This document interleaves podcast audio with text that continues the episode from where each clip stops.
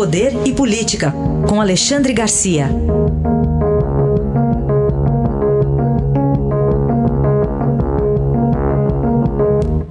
Alexandre, bom dia. Bom dia, Raíssa. Bom dia, Carolina. Oi, bom dia. Vamos começar com uma história que você vai contar pra gente aí sobre o ex-governador paulista Laudo Natel, que morreu ontem aos 99 anos. Pois é, ah, naquela época eu estava cobrindo a sucessão em São Paulo e Laudo Natel era o candidato do presidente Geisel. Naquela época, o presidente indicava o seu candidato à convenção da Arena, que era o partido que apoiava o governo, e era tido como certa a aprovação do nome do candidato, que depois ia para o colégio eleitoral para ser eleito governador. Né? Só que Paulo Maluf resolveu desafiar o presidente Geisel.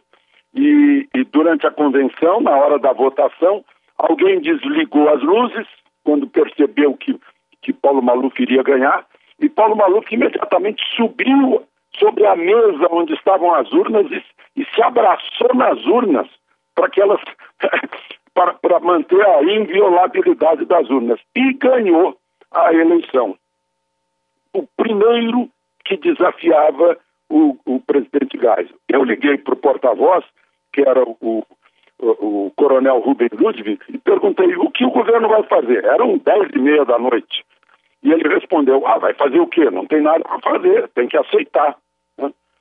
No dia seguinte foi a manchete do Jornal do Brasil, o único que, que, que deu que o, o presidente Geisel ia aceitar. É, eu fiquei sabendo, lá pelas 10 da manhã do dia seguinte, que o porta-voz tinha levado um puxão de orelha do presidente. O presidente reclamou, né? E o porta-voz argumentou, mas não é assim? Não vamos ter que aceitar?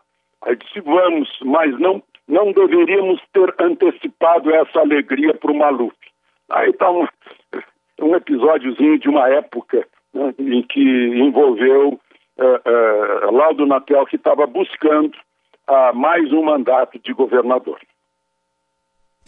Alexandre, falando um pouquinho sobre a decisão da escolha né, dos ministros do Supremo. Pois é, a gente toda hora está falando né, que tem que encontrar uma maneira mais, uh, mais uh, neutra, mais isenta para escolher ministro do Supremo, que acaba sendo indicado pelo presidente da República e aceito pelo Senado. Né?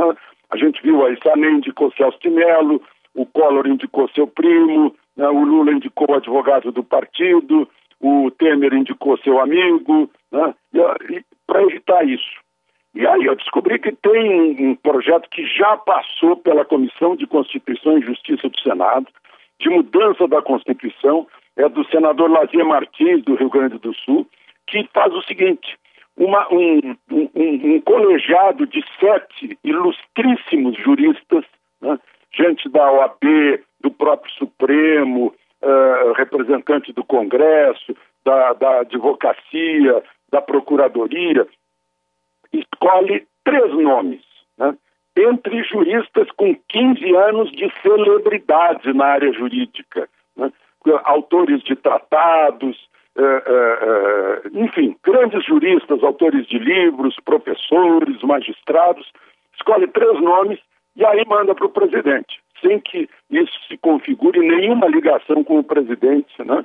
nenhuma submissão a, a, a ter que fazer lobby no Senado. Talvez seja um caminho para parar, eh, pararem essas reclamações de preferências de ministro em relação ao, ao, aos partidos ou aos presidentes que os indicaram. E para a gente fechar, Alexandre, uma análise da evolução aí da, dos casos, das mortes né, pelo coronavírus no Brasil, de março para cá. Pois é, é só para lembrar, para lembrar para as pessoas que não, não é só o Covid o problema, né? que não se descuidem dos outros problemas. Vejam só, a primeira morte pela Covid foi no dia 16 de março. Aí, do dia 16 de março até ontem, né, segundo a pesquisa de registros de óbitos nos cartórios brasileiros, né, morreram pelo Covid quase 17 mil pessoas. De pneumonia, 29.500 pessoas. De insuficiência respiratória, 15.700 pessoas.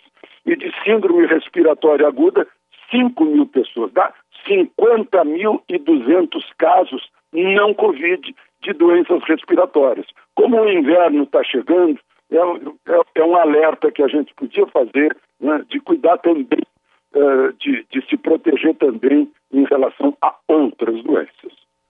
Análise de Alexandre Garcia, que volta amanhã ao Jornal Eldorado. Obrigado, até amanhã. Até amanhã.